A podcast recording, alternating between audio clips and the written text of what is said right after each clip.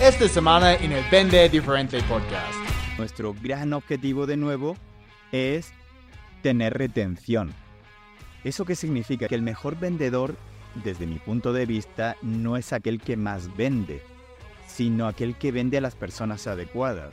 Tú puedes tener ventas iniciales, eh, vender hoy a 100 nuevos clientes, pero si tienes una venta recurrente y el próximo mes de esos 100 te quedan solo 10, esa persona puede ser mm, vista quizá como un buen vendedor. Pero en realidad desde mi punto de vista es un mal vendedor porque no ha conseguido los clientes adecuados. Esos clientes que realmente tienen una necesidad que nosotros eh, le ayudamos a resolver y que además el producto encaja a la perfección con lo que el cliente quiere. Bienvenido al Vende Diferente Podcast. Soy Chris Payne, fundador de MásVentesB2B.com y estoy aquí para ayudarte a cerrar más ventas y cambiar tu vida. No importa si vendes casas, seguros, productos financieros, consultoría, cualquier cosa que vendes, este podcast va a ayudarte a encontrar más oportunidades, mejorar tu tasa de cierre y vender tu producto con lo que vale en lugar de luchar por precio. Para resumir, es tiempo para vender. Oye.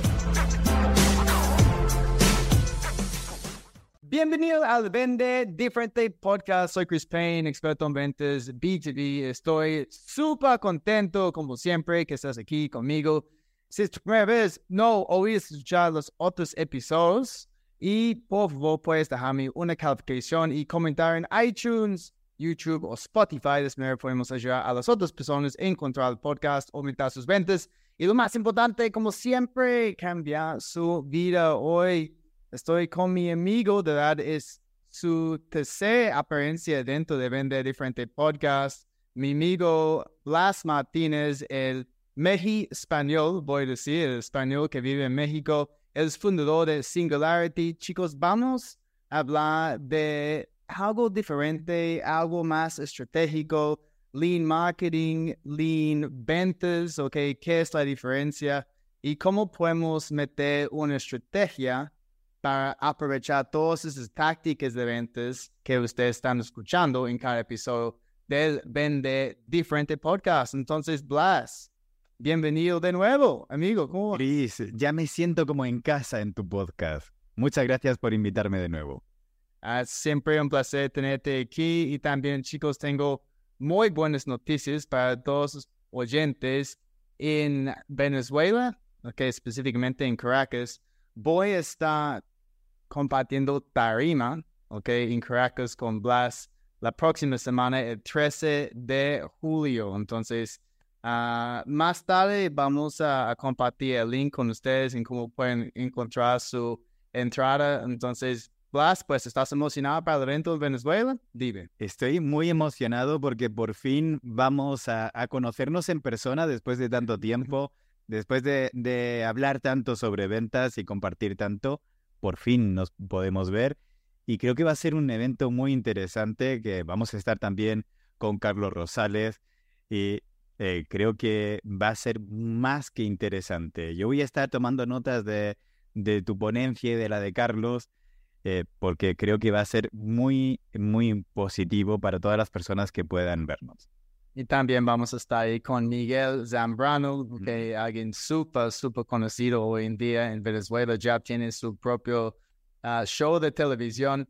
Y cuando yo empecé a, ver un poquito de tu tema, Blas, porque a todos escuchando, ah, este tema es algo muy similar a lo que Blas va a compartir con nosotros dentro del World Sales Congress en Venezuela la próxima semana. Y él tiene un enfoque más en estrategia y mi enfoque es más en, las tácticas, ¿ok? Ah, y necesitamos los dos, ¿ok? Pero Blas, yo sé que tú tienes ah, una tendencia para apoyar más la estrategia de la empresa porque sin estrategia que no podemos implementar tácticas hay una, una frase muy, muy famosa de Sun Tzu, quien escribió un libro, se llama The Art of War, El arte de la guerra. Y esto es una frase que yo comparto dentro de mis, mis ah, formaciones con clientes, con, con estudiantes y también lo comparto dentro de algunas conferencias. Estrategia sin táctica es el más lento camino hacia la victoria. Las tácticas sin estrategia son el ruido antes de la derrota. Entonces, tú hablas de la importancia de la estrategia por encima de la táctica. Entonces, puedes hablar un poquito porque hay tantas empresas que tal vez solamente están enfocadas en tácticas, tácticas, tácticas, tácticas, pero no tienen una estrategia. Fíjate, Gris, que no solo eh, no tienen una estrategia, que bueno, el hecho de no haber planteado la estrategia ya es una estrategia en sí mismo. Eh, ahora hablaré porque habrá que definir qué es eso, qué es una estrategia. Porque muchas veces eh, cuando una empresa dice hemos realizado una estrategia, suelen hablar de planificación estratégica. La planificación nos lleva a tener un paso a paso, un proceso, eh, que es más el cómo vamos a hacer las cosas, cómo, cómo se tiene que desarrollar aquello que hemos definido, la estrategia, que es el qué, qué vamos a hacer. De hecho, hay varios libros de estrategia que me gustan, pero quizá el que más me gusta después del arte de la guerra, que plantea varias decisiones estratégicas, eh, el, segundo libro que más me gusta de estrategia es eh, Jugar para ganar de Roger Martin. Eh, en, ese libro, Roger Martin plantea qué es una estrategia y lo, define de una manera muy interesante, que es simplemente una serie de decisiones. Y por lo tanto, si es una serie de decisiones, es una serie de decisiones que nos van a llevar a hacer o no hacer ciertas acciones y, por lo tanto, eh, eh, esa estrategia, para que podamos llamarla eh, estrategia y para que esas decisiones sean estratégicas, esas decisiones tienen que llevarnos al futuro a conseguir mejores resultados. Otra cosa es que luego los podamos conseguir o no, pero esa decisión tiene que estar ligada a mejorar, eh, por lo menos, las posibilidades de éxito, si no a, facilitar el éxito, sí a facilitar las posibilidades de éxito. Incluso el propio Roger Martin dice que las decisiones estratégicas están acotadas a, eh, a, muy pocas preguntas, en realidad. Eh, cosas como cuál es el gran objetivo de la empresa, eh, cuál es esa huella que quiere dejar, cómo quiere ser recordada. Eh, se dice mucho en branding que una marca es aquello que dicen de nosotros cuando nosotros no estamos presentes. Pues eh, algo parecido. Primero tenemos que saber cuál es el verdadero propósito de la empresa. Incluso eso es algo que comparten varios autores, como el propio también Islaim Salim eh, que dicen que el tener un, propósito ya en sí mismo puede determinar el éxito o fracaso de una empresa. Eh, dentro de un mismo sector, una empresa que, eh, que, tenga un propósito, que sea conocido y que además pueda, puedan adherirse a ellos, es más fácil que el, el público, el, los potenciales clientes quieran comprar. El, es, mm, eh, eh, yo sé que si, por ejemplo, hablo de Apple, que es una empresa que todos conocemos, podríamos plantearnos por qué ha tenido éxito. Y fíjate, eh, porque ha tenido un éxito brutal en ventas. Sí, pues eso es algo, e, es, es un caso uh, en la charla TED y también el libro de Simon Sinek el, habla específicamente que Exacto. Apple estaba liderando con el por qué, el why, y es por eso, y eso es parte de su propósito. Claro, pero fíjate, algo muy importante es que eh, no sé si, eh, eh, me imagino que sí tienes iPhone, ¿verdad? Yo tengo todo Apple, todo Apple. Todo Apple. Yo soy súper, súper fiel a, Apple. Sí. Voy, a, voy a hacerte una pregunta si quieres la puedes contestar o no. ¿Qué te parecen los vendedores de la tienda Apple? ¿Te parecen buenos vendedores? es que casi nunca he ido a una tienda de Apple. Um, siempre yo compro online. Entonces, es, que mira, es que Apple ha construido una marca tan, tan exitosa, tan fuerte que casi no necesitan vendedores. Okay, incluso los vendedores de Apple son más los pedidos. Incluso yo creo que ellos tienen otros nombres para los vendedores ahí en las tiendas. Ah, sí. sí, pero sí, casi, casi es, como, es como Tesla. Si la gente quiere un Tesla, no hay, no hay un concesionario de Tesla. La gente tiene que ir online y para comprar una Tesla. Y mira, ¿lo quieres o no lo quieres? Es que los vendedores ahí también son tomadores de pedidos. Fíjate, eso que, eh, que de lo que estamos hablando es muy importante. Muchas veces se, se suele decir esa frase que yo odio eh, profundamente, que es mi producto se vende solo. No, no se vende solo. Eh, Apple no se vende solo. Tesla no se vende solo. ¿Qué está sucediendo? Que están gestionando la demanda de otra manera. Y una de, de las formas que, lo hacen es que podemos saber cuál es ese propósito. Luego existen otros, no, no, voy a, definir todas las, eh, las eh, preguntas estratégicas que tenemos que resolver, pero sí, sí me gustaría hablar de dos de ellas. Ah. Es qué, eh, o más bien, dónde vamos a ganar. Eso, así lo plantea el eh, propio Roger Martin, dónde vamos a ganar, que eh, aquí hablamos de segmentación, de definición de ICP, de incluso selección de eh, zona geográfica donde vamos a vender. Y eso es algo que, que directamente el vendedor no puede hacer, pero sí, sí lo puede hacer el equipo directivo. Tomar esas ciertas decisiones de dónde vamos a ganar quién es nuestro cliente, pueden marcar una gran diferencia. Incluso la otra de las eh, preguntas estratégicas que nos podemos hacer es cómo vamos a ganar. No es lo mismo dentro de un mismo sector, incluso teniendo un producto magnífico, ganar por diferenciación o ganar por, eh, por mejora de costes, una mejora de costes que se puede, eh, que puede incidir en mejores precios o que puede incidir en tener eh, ciertos canales mm, de venta o que puede incidir en tener una mayor velocidad porque tienes más dinero para invertir. E incluso muchas veces, y lo hemos hablado en otras, en otras conversaciones que hemos tenido aquí también, cuando, cuando digo cosas como eh, que eh, las empresas deberían centrarse en hacer más cosas que eh, solo pensar en llamadas. Las llamadas están genial, pero cuando pensamos en qué canales debemos utilizar, la decisión no se tiene que tomar simplemente por cariño. Es que le tengo cariño a las llamadas telefónicas o incluso por eh, que siempre se han hecho las cosas así. Es que en mi sector siempre se han hecho las cosas así. Eh, es importante que las tomas de decisiones eh, siempre sean tomadas por datos.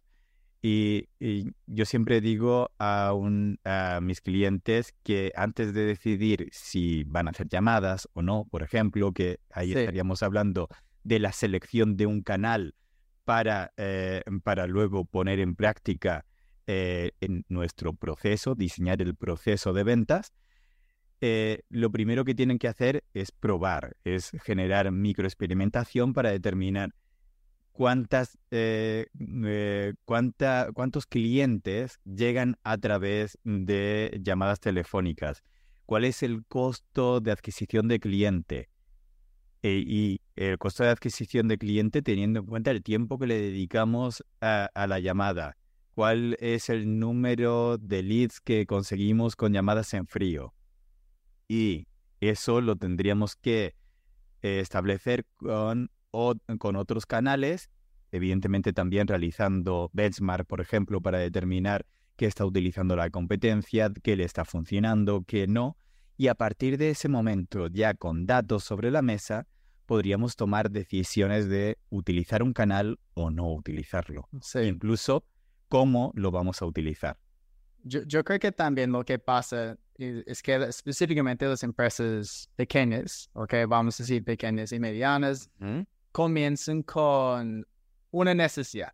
Entonces, van a identificar una necesidad del mercado y luego tienen una solución o van a construir una solución para esta necesidad y, y comienzan ahí, cierran una venta, tienen cliente ah, contento, satisfecho, reciben algunos otros referidos y eso es como la empresa va creciendo, ¿ok? Entonces, ah, no están pensando tanto en el propósito, tampoco pues la estrategia, tienen esta percepción que los consultores van a cobrar, cubrir, ah, cobrar un montón de plata para hacer una estrategia, tampoco entienden muy bien su negocio, entonces, y yo he visto esto cuando yo trabajaba en, en, en Alma Viva, cuando comencé ah, a trabajar en, en Colombia, este fue en Bogotá en ah, 2014, yo comencé el mismo día con otro consultor de Boston Consulting Group. Y, y el consultor de Boston Consulting Group tenía que construir un proceso completo para el equipo comercial. So, yo solamente tenía que construir un proceso para la parte de licitaciones. Entonces, para mí fue más sencillo. Para el otro consultor fue segmentación, análisis de mercado, eh, e incluso él estaba definiendo propósito. Y cuando él intentó implementar todo esto, los vendedores tenían 20 herramientas adicionales, tenían que diligenciar un, un, formato de Excel antes de una reunión, luego tenían que diligenciar otro formato después porque no estaban usando el CRM. Y, y ¿sabes qué pasó? Pues nadie estaba implementándolo. Entonces, uh -huh. Alma Viva gastó un, un, chingo de lana en este, en este consultor. Um, él se fue y el equipo estaba haciendo exactamente lo mismo. Incluso es peor, porque cada persona casi tiene su propio proceso porque no hay una, una estrategia. Entonces, mi pregunta para ti es, ¿es, ¿es posible tener al menos un proceso que, que funciona antes de tener una estrategia? Porque a veces la gente necesita un proceso, al mínimo, un proceso para que puedan medir algo y luego pensar en, estratégicamente y, y en, en los otros componentes de su departamento de mercadeo y departamento de, ventas. Porque cuando yo trabajo con clientes, ni tienen un proceso, tampoco pues una, una estrategia. Entonces, yo quiero solucionar lo más rápido posible lo que está pasando. Entonces, mi enfoque antes de la estrategia, tampoco yo trabajo mucho en esto, es, es un proceso. Claro. Fíjate, Chris, para, para responderte voy a hacerte una pregunta.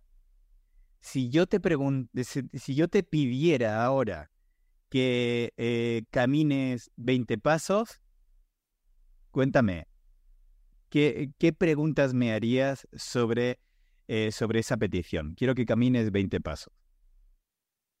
Pues, no sé, ¿por qué 20? Fíjate, ¿Por, por y me podrías preguntar ¿por qué, incluso hacia dónde eh, sí. eh, el por qué. Eh, cuando, cuando planteamos, primero voy a hacer una, un proceso de ventas y luego la estrategia, es, es como plantear, voy a ir al gimnasio, pero no ahora. Primero voy a perder peso y luego, luego voy al gimnasio. No tendría sentido. Pero, pero lo, la manera en que lo veo es, a veces las empresas gastan mucho tiempo en definir estrategia que puede cambiar con tiempo, que es cierto, porque dependiendo de lo, que, lo que pasa en el proceso, los procesos pueden cambiar mucho más que la estrategia. Yo, una, una yo, estrategia... yo, yo revés, porque un proceso, por ejemplo, en ventas business to business, ok, cualquier proceso tiene cuatro pilares. Ok, y, y, sin duda, sin duda, cualquier empresa que vende business to business tiene que prospectar, tiene que entender la necesidad del cliente, tiene que presentar una oferta, tiene que cerrar un negocio.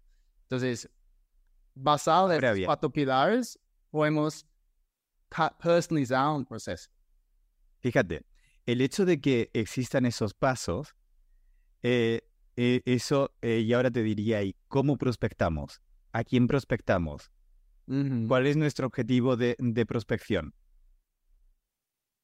Pues Sí, la, la gente más o menos sabe, basado en la experiencia que han tenido en el mercado, ¿Y si que puede- que no? Por ejemplo, y esto es algo que voy a preguntar a, a los asistentes del, eh, de, de World Sales Congress. Nuestra, eh, el objetivo y nuestra estrategia, nuestro objetivo de ventas no puede ser el mismo si eh, ya hemos alcanzado Product Market Fit o no lo hemos hecho. Tú hablabas antes, lo he anotado, eh, has dicho, las pequeñas empresas parten de una necesidad y a partir de esa necesidad generan una solución. Sí, El, el gran error de, en- de los, eh, de las empresas es, a partir de ahí, simplemente comenzar a vender el producto pensando en que el, eh, la estrategia y por lo tanto el proceso de ventas va a ser el mismo que cuando la empresa sea una empresa eh, eh, más grande. Cuando una empresa es- todavía no ha validado el mercado, lo primero que tiene que hacer es validar lo que se suele llamar el encaje problema-solución. El cliente tiene un problema, una necesidad. Mi producto, mi servicio encaja con lo que el cliente necesita, resuelve realmente ese problema. Y ahí el proceso de ventas no, no tiene que, eh, el objetivo no debería ser tener el mayor número de ventas, sino tener los, eh, los clientes adecuados para, uno, para que la empresa pueda sobrevivir económicamente, evidentemente, pero dos, para poder validar que existe una, esa necesidad y por lo tanto poder co-crear el producto. ¿Qué sucede? Si yo soy una empresa que, incluso pequeña o grande, que acabo de lanzar un producto o servicio, por mucho que, es, eh, que sea un producto o servicio que ya lo estén dando otras empresas, Sí. mi objetivo ahí no debería ser tener el mayor número de clientes. ¿Por qué? ¿Qué sucede si una vez que, eh, que la gente ve el producto, eh, lo compra, no le resuelve el problema? Que vamos a tener una gran cantidad muy grande de eh, clientes descontentos y por lo tanto ya ah, habremos mermado mucho nuestra marca. Fíjate, esto lo estamos grabando el día 6 de julio de 2023. Hace eh, aproximadamente unas 12 horas, eh, un poquito más, unas 14 horas, nació, eh, ay, ahora no recuerdo, el Twitter de, de Instagram. Ok. no, no sé si, si ya has podido entrar o no.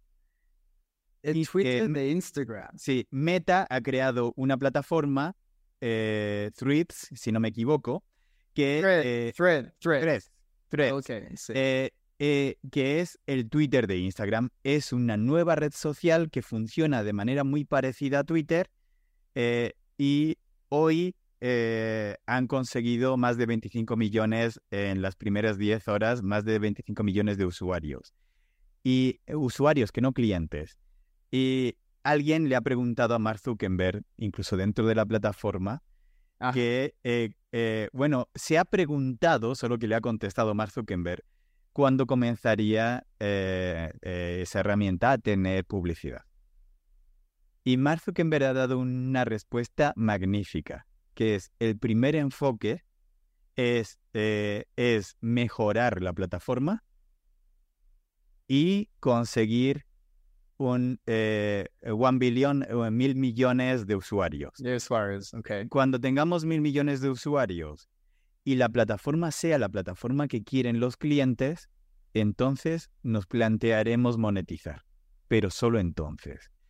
Entonces, en este caso es un producto digital y además es un, eh, eh, es un mercado muy específico, Sí. pero al final, eh, en, en esa fase donde nace la empresa o nace el producto, el enfoque es validar mercado y por lo tanto mejorar el servicio. Y una vez que en que eso sucede, el enfoque de nuevo eh, no es otro que el, el llamado Product Market Fit, eh, que es, ya sé que mi producto soluciona un problema. Ahora bien, la gente, y es un problema real que tiene el mercado. Ahora bien, el mercado, mis potenciales clientes prefieren mi producto frente a otros y en qué medida lo hacen. Evidentemente hay varias formas de medir, Product Market Fit. En ese caso, sí, evidentemente vamos a ir eh, por volumen de ventas, pero nuestro gran objetivo de nuevo es tener retención. ¿Eso qué significa? Y esto creo que en alguna de las, eh, de las entrevistas o conversaciones que hemos tenido aquí, creo haberlo comentado, que el mejor vendedor, desde mi punto de vista, no es aquel que más vende, sino aquel que vende a las personas adecuadas. Tú puedes tener ventas iniciales, eh, vender hoy a 100 eh, nuevos clientes, pero si tienes una venta recurrente y el próximo mes de esos 100 te quedan solo 10, esa persona puede ser mm, vista quizá como un buen vendedor, pero en realidad desde mi punto de vista es un mal vendedor porque no ha conseguido los clientes adecuados. A esos clientes que realmente tienen una necesidad que nosotros eh, le ayudamos a resolver y que además el producto encaja a la perfección con lo que el cliente quiere. De esa manera tenemos una mayor retención. Y ahí el, eh, el, departamento de ventas tendría que estar midiendo retención, no tanto volumen de ventas, sino retención. ¿Cuánto tiempo se queda el cliente? Ya sea a través de lifetime value o de, eh, o de tasas de abandono, dependiendo del de producto o, o servicio. Y ya a partir de que hemos conseguido Product Market Fit, es el momento de pensar en escalar. Y ahí sí lo que buscamos es volumen, teniendo en cuenta que ya sabemos eh, quién es nuestro cliente ideal, porque ya no es solo una, una hipótesis de quién es nuestro cliente ideal, ahora lo hemos validado. Viene con práctica en el mercado, porque el mercado al, final va a validar nuestro, nuestro producto, porque podemos hacer mucha preparación en el mercado y el mercado va a decir, no, no, no, no, no nos gusta, eso no, no agrega valor a nadie. Y hablamos bastante en este podcast de um, ICP, ¿ok? Ideal Client Profile. Um, y cualquier vendedor que entiende su, su ICP uh, va a vender más, ¿ok? Y va a ahorrar mejor su, su tiempo, porque las personas que están acercando al mercado, cualquier persona, um, gastan bastante tiempo en reuniones con personas que, que no son un buen fit, tal vez presentan propuestas, pasan por todo un proceso, al final como ya han invertido tres, cuatro días y este, habrían invertido esto en personas uh, que son parte de su ICP. Um, sí. Yo quiero aprovechar esto porque yo sé que la mayoría de las personas escuchando Blas son vendedores, ¿ok? Ellos tienen que entender que sí, estrategia es importante, tienen que um, entender lo que está haciendo la junta directiva en términos de, plantear una estrategia. Sí hay algunos emprendedores escuchando en este momento, empresarios ah, responsables por la implementación de su estrategia. Entonces, todos escuchando entienden que eso es donde tenemos que comenzar y obviamente si tiene una empresa y lleva 10, 20 años en el mercado, aún tiene que tener un enfoque en la estrategia y sigue obviamente ejecutando el, el proceso de mercadeo y ventas. Pero cuando yo estaba haciendo un poquito de investigación, Blas, antes de esta llamada de, de lean marketing, ¿ok? Mm. Y en inglés también hay muchas personas que hablan de lean ventas, ¿ok? Lean sales. Uh, y yo sé que marketing y sales son una entidad, ¿ok? Porque los dos tienen un enfoque en aumentar ventas.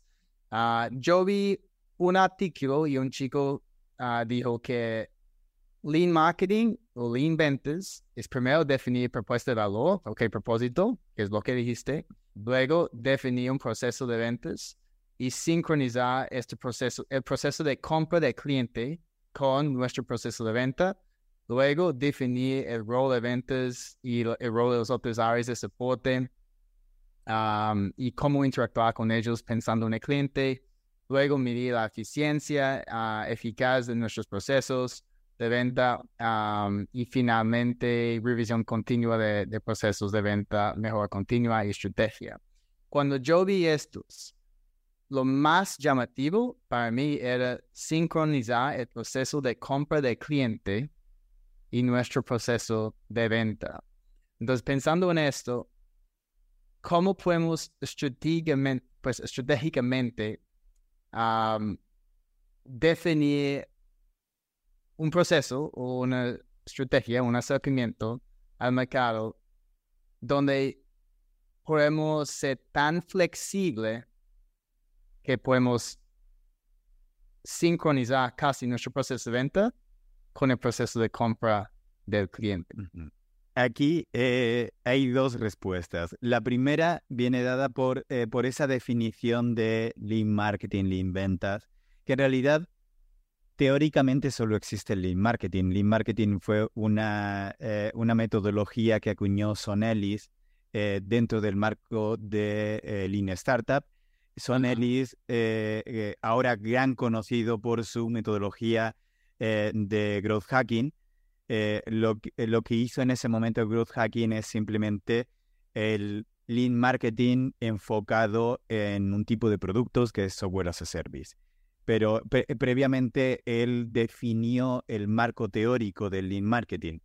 Y en realidad parte de algo que, que nos puede ayudar mucho a entender esa alineación, que es el hecho de que se llame lean es porque eh, eh, se sincroniza también con el proceso estratégico de Lean Startup. Eh, el ciclo de, mm, de Lean Startup, desarrollado previamente por Eric Ries, el creador de, la metodología, es en algunas tienen reciben en otro nombre según los autores, pero es diseñar o crear eh, ya sea producto o, eh, o estrategia, diseñas o, o proceso, diseñas, mides, por lo tanto, para medir hay que ejecutar y aprendes. Y ese, eh, eso es lo importante. ¿Qué sucede? Que a la hora de alinear el, el proceso, muchas veces hablamos en, en ventas y en marketing, se habla de embudos de venta, pero se habla poco del Customer Journey. El Customer Journey es el, el verdadero eh, recorrido mental que hace una persona o varias personas dentro de una empresa para tomar una decisión. Y básicamente es el mismo siempre. Eh, existe una fase pre-Customer Journey que es cuando alguien tiene una necesidad pero no es consciente de tenerla. Y justo el Customer Journey comienza cuando es consciente, en lo que se llama fase de awareness. Eh, en nuestro trabajo, eh, en esa fase del equipo de marketing y ventas, es centrarse en, eh, en descubrir esas necesidades y por lo tanto el dar información, sobre todo generación de contenido, por ejemplo, y estoy pensando en el equipo de ventas, que muchas veces dicen, es que no sé qué publicar en, en redes sociales. En realidad es muy básico. ¿Qué necesidades tiene tu cliente? Y a raíz de ahí, ¿qué dudas le puede surgir a tu cliente sobre sus necesidades? Eh, a mí me gusta poner un ejemplo y es de, eh, en cursos, eh, en conferencias, a veces lo suelo contar, me has escuchado decirlo. Yo un día no me levanté de la nada diciendo no veo, necesito gafas. Eh, fue un proceso, de hecho, eh, yo estaba en la universidad y, eh, y me, hablando con una compañera le dije que no entendía por qué el proyector, en aquel momento un retroproyector, estaba desenfocado más de 15 días y nadie lo había enfocado, ningún profesor lo, lo había hecho, ni nadie se había quejado. Y mi compañera me dijo, No, no está desenfocado. Yo ahí me di cuenta que tenía una necesidad, pero ese momento no fue e- el momento en el que perdí la capacidad de ver óptimamente. Yo ya eh, previamente eh, eh, tenía esa necesidad. De hecho, en ese momento fui consciente que no era la primera vez que veía borroso que, y que me com- comencé a ver otros signos de esa necesidad. Creo que nuestro trabajo en fase de awareness, ya sea por parte de marketing o por parte de venta, es comenzar a despejar dudas sobre el problema, no tanto sobre el producto.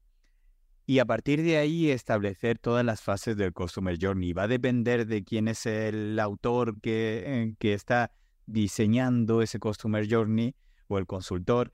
Eh, ese Customer Journey va a tener unas fases u otras o sobre todo va a tener unos nombres u otras. En mi caso, trabajo eh, con Customer Journey que tiene nueve fases, eh, donde eh, a partir de ahí generamos decisiones estratégicas que nos llevan a tener un proceso de ventas, como primero, antes de saber qué hacer, qué canal voy a utilizar en esa fase. porque eso, em, eso va a marcar también el éxito o no. si yo digo, voy a utilizar correo electrónico, me tengo que plantear qué recursos necesito para que eso sea viable. Necesito una lista de, eh, de correos a los que enviar. ¿Voy a hacer envío de mails en frío o voy a generar alguna acción de captación de, de correos para poder tener esos correos? Si es así, ¿qué canales puedo utilizar para hacerlo? ¿Cómo alimento ese, eh, ese canal? Para que lleguen los leads eh, deseados. Entonces, esa sería una primera toma de decisión. A partir de ahí, nos tenemos que preguntar también cómo lo vamos a medir. Porque veo a muchas empresas utilizando llamadas telefónicas, utilizando eh, correo electrónico, utilizando LinkedIn, que mm, no pueden optimizar su proceso porque no están midiendo. Por ejemplo, te está funcionando, eh, una pregunta que suelo hacer que es pregunta trampa. ¿Te está funcionando LinkedIn, por ejemplo? Sí, me está funcionando. ¿Y ¿Cómo sabes que te está funcionando? Ah, me está generando lead. Ok. ¿Cuál es tu tasa de aceptación? No lo sé, pero muy grande. Sí, hay, hay, hay, mucha gente que no, no saben esas tasas. De verdad, de LinkedIn yo, yo no sé, yo no sé cuál es. Mi, mi enfoque es más en el CRM, ok, entonces está claro. de, de, conversión dentro de CRM, pero sí. Claro, e, ese está muy bien, pero ya está, estamos en, un, en una fase de conversión, donde el cliente ya, mm, ya ha tenido un cierto interés. Pero pre-CRM cuando, todavía no están en el pipeline, hay ciertas acciones que nos pueden llevar a meter a más personas en el pipeline. Y saber medir las cosas correctas nos hace que podamos hacer las cosas correctas, que ahí es donde llega la táctica. ¿Qué sucede? Porque no solo se trata de medir, se trata de establecer los criterios de éxito y fracaso. Si, eh, si yo te digo, sin saber si, eh, cuál es la referencia, que mi tasa de aceptación es del el 60%, puede parecer buena o mala, porque no hay una referencia. Si yo te digo que la media en LinkedIn es del 32%, ahí ya puedo saber que si mi tasa de aceptación es del 20%, algo estoy haciendo mal. Si mi tasa de aceptación es del 60%, es que estoy haciendo algo muy bien. Si, si a partir de ahí yo tengo una tasa de aceptación baja, puedo comenzar a hacerme preguntas tácticas, que es, ¿el mensaje que estoy haciendo es el correcto? ¿La segmentación que estoy realizando es la correcta? Pero si yo no tengo previamente la parte estratégica donde he definido que el canal es el correcto, que en que he definido el ICP y después he definido eh, eh, que voy a medir la tasa de aceptación, luego no puedo saber, uno, si, eh, si tengo éxito o no real, y dos, qué tengo que hacer para mejorar ese éxito. A lo mejor es una cuestión de que cuando la gente entra a mi perfil no, no ve correlación entre el problema que tiene y la, y la solución que yo, que yo estoy vendiendo. A lo mejor cuando alguien entra a mi perfil está viendo en el banner eh, fotos de edificios, porque me gusta mucho poner un skyline eh, ahí, pero el cliente no está entendiendo qué evento y además le pongo que soy CEO de mi empresa. El potencial cliente lo ve, no, eh, no tiene ningún, ni- ningún, ningún eh, evento para decir, sí, quiero, que, eh, quiero contactarme con Blas. Pues eso es una parte de, eh, de encajar el- ese Customer Journey con nuestra estrategia y por lo tanto con nuestro proceso de ventas. Eh, eh, eso, eso es- Creo que de esa manera se entiende esa, perdona que te haya cortado, pero creo Sí. que de esa manera se entiende eh, esa correlación que hay entre la estrategia y la práctica.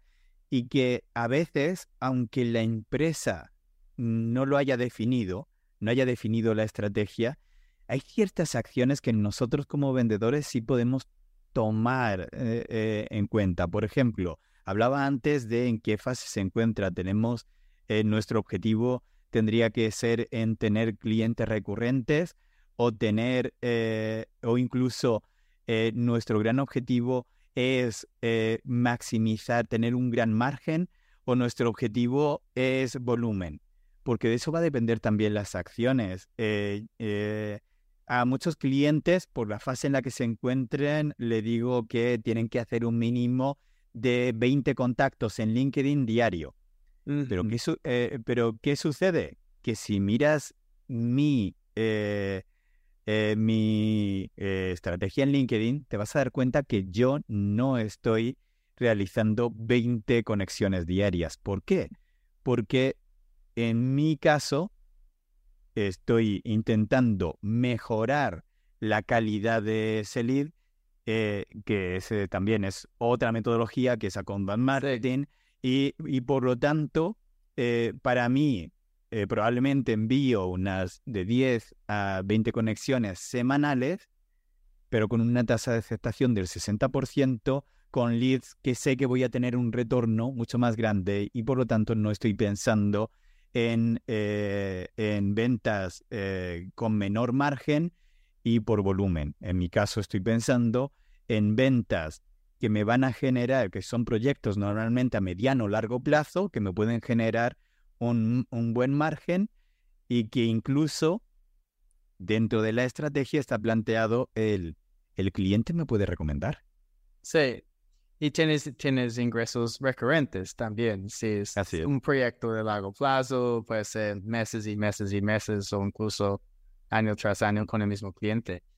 Am, también yo, yo tengo un enfoque similar en este momento. Yo, yo estoy muy selectivo con las personas que yo acerco de manera outbound. Am, hay muchas personas que me acercan inbound y no son un buen fit tampoco. Entonces, ya con ellos tengo que filtrar rápidamente porque no quiero ah, hacer ellos perder su tiempo y tampoco quiero perder mi tiempo. Ah, Claro. Estoy seguro que has, has tenido reuniones con, con clientes y uno, dos, tres, luego defines una estrategia, presentas ah, una propuesta y está bien fuera. es como, No, la verdad es que no. no, pero porque en- en- en Te tu cuento, vida, no, en tu en- vida. en- en mi vida, te- eh, en, re- en realidad, en el pasado sí, eh, ahora, ahora no, precisamente porque el, porque no estás eh, haciendo bien. Eh, la estrategia hace que a veces puedas tener números que puedan ser menos vendibles, menos artificiosos, menos... eh, eh, por ejemplo, muchas veces nos fijamos en datos que, eh, que son métricas de vanidad, como cuántos seguidores tienes y, y- o cuántos likes tiene un post tuyo. Lo importante no es tanto cuánto, sino quién. Eh, hace muy poco trabajé con, con un cliente que en términos generales podría parecer competencia, eh, que pues, es un consultor de marketing, eh, que me dijo, no entiendo cómo tú estás consiguiendo leads a través de, mm, de LinkedIn teniendo 5.000 eh, contactos y yo que tengo 13.000 no consigo clientes, algo está mal. ¿Y Es- sabes es qué su- es súper es súper sencillo conseguir eh, contactos en LinkedIn. Yo puedo aplicar un bot para enviarme contactos, no sé, 200 solicitudes cada día y de repente en muy poco tiempo voy a tener 10 mil seguidores. Incluso, incluso sin eso, aceptando a todos los que te eh, a todos los que te envían invitaciones. Pues yo, yo hago esto, ah, más o menos. Entonces, ah, si yo veo que la persona enviándome una invitación es una persona que, que está trabajando, pues, al menos en ventas, tiene algún cargo así, pues, ¿cuál es el, em, qué puede pasar? Como solamente tengo otra persona que va a empezar a consumir mi contenido. Exacto. Y, y lo que sucedió cuando analizamos cuántos de su ICP estaban realmente en su red eh, de contactos, nos dimos cuenta que eran 1.500 contactos reales que se podían convertir en, clientes. Entonces, para mí, el, eh, en este caso, y como digo, va a depender mucho de en qué fase nos encontremos, pero eh, el tomar ese tipo de decisiones nos llevan a acciones específicas. Eh, y, aunque eh, esa información que has conseguido de los pasos eh, es parcialmente real, hay una, hay una cosa que has mencionado muy interesante, que es la parte de esa mejora continua. La mejora continua no es solo una actitud de tengo que mejorar cada día, y eso es lo que hace que el eh, lean marketing sea lean marketing. Si no, sería marketing a secas. El, lean marketing es así porque eh, tiene esa estructura que te he dicho antes de diseñas, ejecutas y mides y aprendes. En este caso, cuando se habla de lean marketing, eh, o Lean Ventas, se llama, en realidad, como digo, Lean Ventas o Lean Sales, no, no existe, aunque, eh, aunque de repente hay quien quiere, eh, quiere crearlo para que se hable de ello, pero en realidad ahora mismo no, no existe como tal, porque marketing y ventas es el mismo proceso, están ligados a conseguir el mismo resultado. en este caso, lo que plantea Lean Marketing eh, que de ahí nace, como he dicho antes, growth hacking, es la microexperimentación. ¿Qué sucede normalmente con ciertas acciones de marketing y ventas? Que las implementamos, gastamos mucho recurso. Tú lo decías antes con, el, caso del consultor. ¿Qué sucede? Hace todo el proceso eh, de diseño de estratégico, eh, se lo plantea al equipo y se va. Eso no es eh, lean marketing. Eh, ¿Qué sucede y cómo eh, yo veo además el proceso de consultoría? Una cosa es diseñar y otra es implementar. Y, en, y normalmente cuando se hace de manera lineal, lo, que, lo que luego en, en, en management se, se, llama un proceso waterfall por, por el hecho de, de que va como eh, como por fases. En este caso, eh, lo que se suele hacer es primero se diseña, luego se implementa. Quizá ahí faltó la parte de implementación, pero en Lean Marketing no vamos primero una fase, después otra. Se implementa a la vez que se diseña. Es decir, se diseñan microexperimentos. Cuando he dicho antes... Por, ejemplo, ah, puedes hacer eso con tácticas. Claro. Eh, porque eso, eso es lo que yo estaba Claro, una vez que tienes... Yo vi este, esta estructura en marketing que, ok, cómo estamos haciendo los llamadas, los correos, mm. cómo estamos manejando reuniones, cómo estamos enviando propuestas, presentando propuestas, cómo estamos manejando objeciones, haciendo seguimiento. Y si podemos aplicar Lean Marketing en estas fases dentro del proceso, vamos a, optimizarlo y ahorrar tiempo y, y ser más, más efectivo.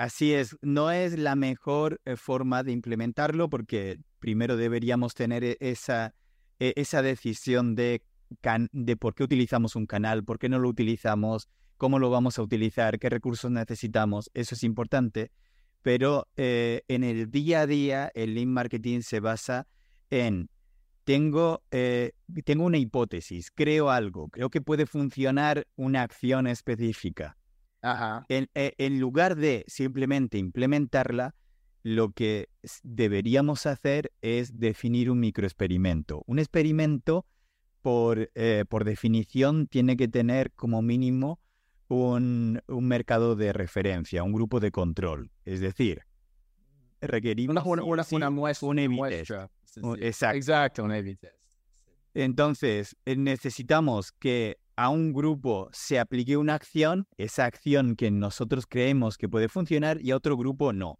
¿Por qué? Porque necesitamos que esa, eh, esa muestra de control, ese grupo de control, eh, defina si tenemos éxito o no. Entonces, definimos, como he dicho antes, eh, ese experimento que tiene que estar acotado en el tiempo, no puede ser eterno, puede ser en los próximos tres meses vamos a hacer esta acción, en el próximo mes, y las métricas y los criterios, como he dicho antes, criterios de éxito y fracaso. Después, una vez que se ejecuta, eh, llega la parte de conseguir ese, eh, eh, recabar la información de esa métrica, es decir, medimos que aquello que hemos dicho, no medimos lo que, lo que nosotros queramos. Si nosotros estábamos pensando en medir tasa de conversión, medimos tasa de conversión. ¿Por qué digo esto? Muchas veces eh, cuando se generan ciertos experimentos de marketing o ventas, solemos, solemos autoengañarnos eh, mm, eh, para decir que no hemos perdido ni tiempo ni recursos. Ha funcionado. Eso se suele decir mucho.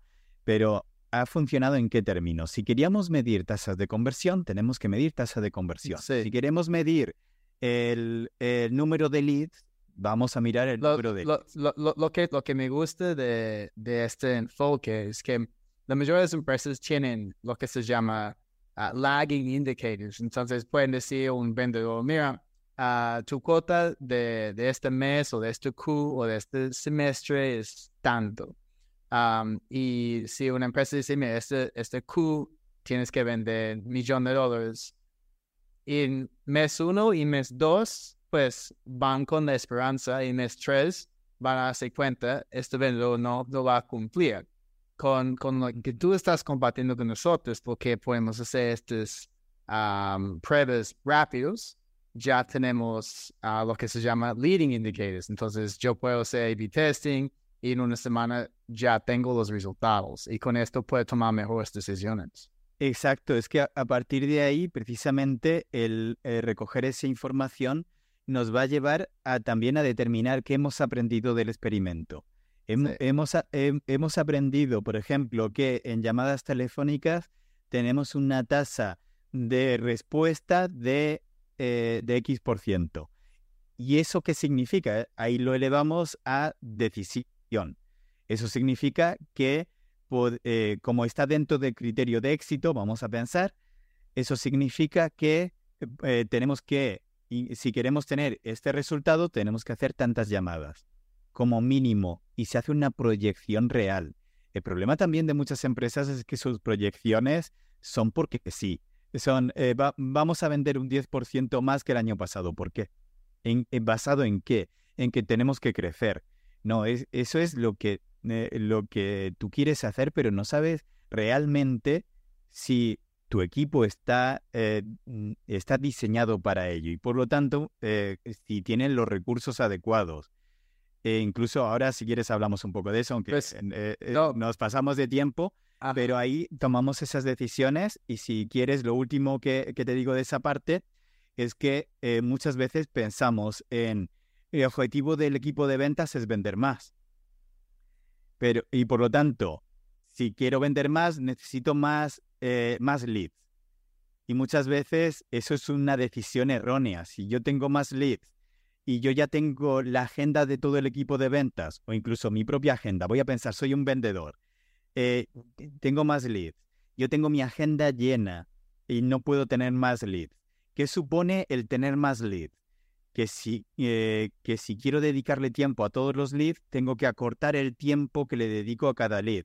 Si mi tasa de conversión depende del tiempo que hablo y de la información que obtengo de cada cliente, mi tasa de conversión se puede ver reducida por esa decisión de necesito más leads. Por lo tanto, probablemente haya conseguido más leads, pero haya, mm, eh, haya disminuido el número de ventas reales. No, e incluso como cuando las empresas aumentan a estas metas, puede ser detrimental porque yo, yo tengo casos cuando la gente me, me acerca y me dicen, Chris, ah, el año pasado uh, solamente pues 47% de nuestros vendedores cumplieron con su cuota, terminamos ah, cumpliendo con 62% de presupuesto del año. am, y ya en este próximo año lo vamos a subir. Entonces, ok, entonces solamente cumpliste con 62 o 63 ah, y ahora lo vas a subir encima de una, un- una meta que ellos no pueden cumplir. Este va a desanimar a todo el mundo. Es como, como, ¿cómo lo vamos a hacer? Y luego, Esto. y luego dicen que, pues allá nosotros tenemos un presupuesto de dos mil dólares. Es como, es, es, es imposible. Eh, No, no sé, tampoco cuadra esto cuando la gente está asignando Claro, y tan incluso, presupuesto para solucionar algo que es tan, tan grande. incluso el propio objetivo es absurdo. ¿Por qué? Porque normalmente las empresas suelen fijar objetivos a eh, meta de venta, ya sea económico o número de, de clientes, pero co- eh, lo decíamos al principio de nuestra conversación. Y si lo que necesitamos ahora es tener un gran lifetime value, ¿qué sucede? Que yo como, como cliente, perdón, como vendedor, si, si mi meta es numérica y, eh, y, en la, y en conversión, no voy a centrarme en tener a los mejores clientes. Voy a, a centrar en convertir. Eso muchas veces significa que quizá le oculte cierta verdad o incluso, y esto es, eh, más de un vendedor me va a entender cuando lo escuche. A veces ah, eh, los, los vendedores para conseguir una meta hacen una cosa, que es que escuchan algo que dice el cliente de nuestro producto, algo que necesitan del producto, nuestro producto no cumple esa necesidad y nos callamos. Nos callamos porque no queremos que se caiga la venta. Y eso yo estoy seguro que muchas veces decimos, no, no, no es así, pero más de un vendedor, y yo lo he vivido, eh, cuando, sí, cuando el- he estado en la sí. calle, lo he vivido porque digo, entre tener cuota, eh, cumplir mi cuota y no cumplirla, ya después si el cliente, eh, si el cliente se va el primer mes me da igual. Y eso Solamente escucha lo, lo que quieren escuchar. Claro, Sí. e- ese es el gran problema que sí. Hay, hay, hay un término en estamos alineados. inglés. Sí, hay un término en inglés. Hay un término en inglés para este, lo que está pasando, pero am, es como los- los- cuando los caballos tienen los, los cositas que están tapando los ojos por ambos lados. Es eso, pero yo el nombre. Sí, e- En español también se dice, ahora Sí. no recuerdo, pero, pero sí, en realidad eh, es una ceguera, aunque no se dice así la Sí. frase, pero es una ceguera por eh, el objetivo. No vemos aquello o no escuchamos aquello que no queremos escuchar o incluso si lo se- escuchamos, hacemos como que no lo hemos escuchado porque nuestro objetivo eh, eh, es erróneo. Si, si previamente nos hubiéramos planteado el verdadero objetivo, que como digo, no, eh, siempre eh, está ligado a ventas, eh, eh, podría, eh, podríamos tener mejores resultados. Si, si comenzamos a, a medir, y yo sé que la mayoría de, de empresas eh, dan eh, eh, parte del sueldo está ligado a consecución de resultados, pero creo más interesante que comencemos a medir incluso las tácticas que hacemos, las, eh, los canales que utilizamos, para que de esa manera nuestro equipo de ventas, los vendedores, puedan tener los mejores resultados. Y a veces medimos a las personas como si, eh, como si tuvieran eh, ellos en, en última instancia la palabra y a lo mejor el problema es que est- eh, se está segmentando mal. El problema es que eh, le estamos dedicando tiempo a de- demasiado tiempo a leads o demasiado poco tiempo o que estamos midiendo, estamos yendo por el canal equivocado. Para terminar, hace, hace muy poco hablaba, hace unas, o una hora, eh, hablaba con, eh, con un potencial cliente que decía que necesitaban más leads.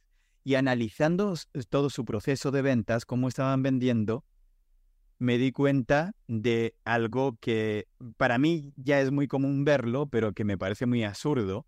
Que, y le digo, ¿cuánto tiempo se tardan tu equipo de ventas en responder a, los leads que llegan por marketing? No, muy poco, unas 48 horas. entonces ya, ya está muerto. E- e- e imagínate que tú estás buscando información, ya sea en tu celular o en la computadora sobre algo, y tarda el vendedor dos horas en darte, eh, en darte una respuesta. Incluso aunque sea eh, eh, mejor para darte una respuesta, nos tenemos que reunir y esa reunión vaya más dentro de una semana incluso, pero por lo menos ha habido una respuesta. El problema es que a veces ahí están midiendo, es que el equipo de ventas no está haciendo lo correcto y el equipo de marketing no me trae buenos leads. No, tenemos una fuga de clientes. Tiempo de respuesta es algo que yo valoro bastante con, con cualquier persona. Que, clientes, proveedores, amigos, familia, esposa. Para mí, tiempo de respuesta es muy importante. Sí. y Gran Cardón incluso dijo, si podemos contestar en menos de cinco minutos, vamos a aumentar tasas de cierre un 300% en estos, en estos contactos. Listo, Blas. mira, ya hemos hablado un poquito de tiempo. Esto siempre pasa contigo. Yo sé cuando vamos a estar juntos en, en Caracas la próxima semana, vamos a, seguir hablando y hablando y hablando y hablando. Lo mismo en este episodio. entonces, tengo una pregunta más para ti, pero antes cuéntanos rápidamente cómo podemos conectar contigo. Conmigo contactar es fácil, simplemente eh, pueden buscar en LinkedIn Blas Martínez, por ahí voy a aparecer, o pueden entrar a blasmartinez.com o a singularity.com. Importante, la Y y la I latina están invertidas. Es eh, primero está la Y y después la I latina, pero es singularity.com. Ah, ah, ya... y, mi, correo es blas.singularity.com. Sí. ¿Estás contento con esta decisión de, tener Singularity así? Porque ya tienes que explicarlo todo el tiempo. no, sí, estoy totalmente convencido. Ya, eh, la, marca, la marca tiene dos años y estoy totalmente convencido de que ese es el nombre, además está registrado. a, veces tengo que explicar porque mi página es más ventas B2B. Entonces yo digo, ah, que mi, mi correo es chris arroba másventasb2b.com y la gente como, ¿cómo si más ventas qué? B, y luego dos, número dos y B. Mm. Sí. sí, sí, Pero sí, ya, ya estoy, no sé, ya está mejorando. Hay, hay más personas que entienden qué significa B2B hoy en día.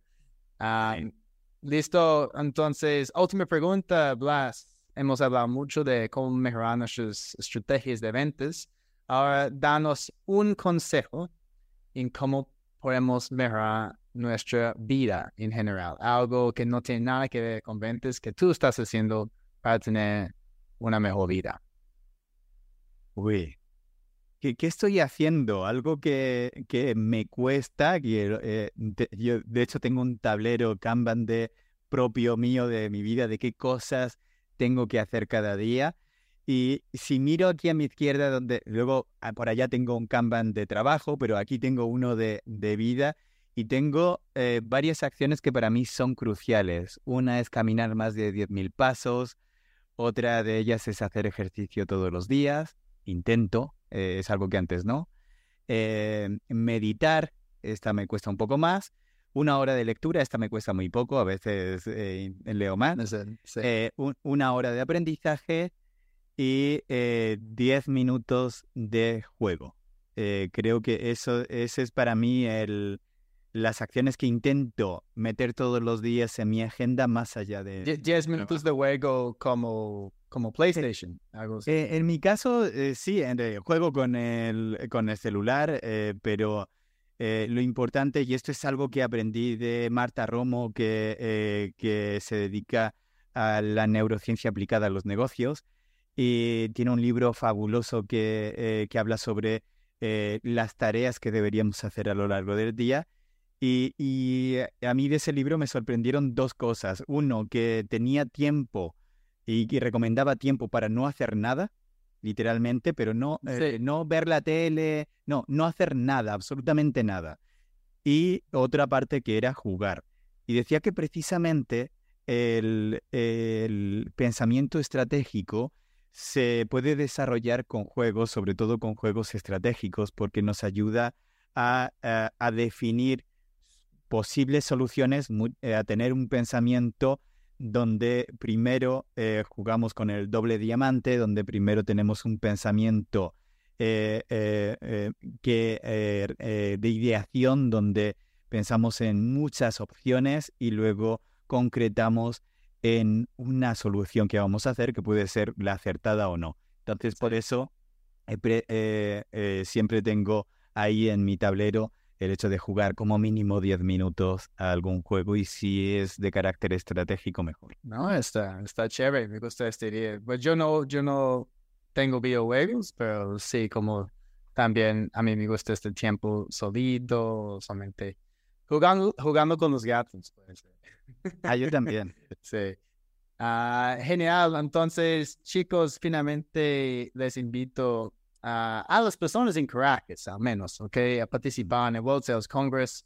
Uh, vamos a estar ahí, Blas y yo, el 13 de julio. Uh, yo creo que comienza, no sé, los dos de la tarde, no, no he visto la agenda aún.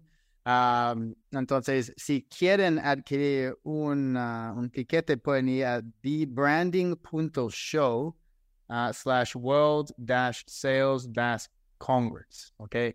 Uh, es un poquito larguito, entonces voy a meter este link en los, los show notes, ok, de este episodio. Um, y de nuevo, todas las personas en Crackers, esta va a ser una muy buena experiencia para mejorar sus ventas. Business to business, tenemos Carlos Rosales, tenemos Blas Martínez. Voy a hacer una, una ponencia enfocada en la venta disruptiva, ok, mi libro. Uh, y finalmente vamos a terminar con Miguel Zambrano Listo, muchas gracias Blas por estar aquí con nosotros. Gracias a ti, Chris, y gracias por tu tiempo, porque además sé que siempre que vengo eh, consumo más tiempo del que nos proponemos. Disculpa por eso. muchas gracias. Está bien. Ah, y muchas gracias a todo el mundo por escuchar. De nuevo, si este fue su primera vez, hay un montón de episodios pasados con muy buen contenido. Y finalmente les invito a ser parte del club del 1% ah, en másventasb2b.com forward slash club. Entonces, másventasb2b.com forward slash club. Uh, y ustedes pueden inscribirse para recibir tácticas, herramientas, estrategias disruptivas de ventas B2B para que mejoren. So, un por ciento cada día, como dice James Clear en su libro Hábitos Atómicos. Y haciendo esto, vamos a llegar a la cima de nuestra profesión. Soy Chris Payne, experto en ventas B2B y recuerda, tiempo para vender diferente.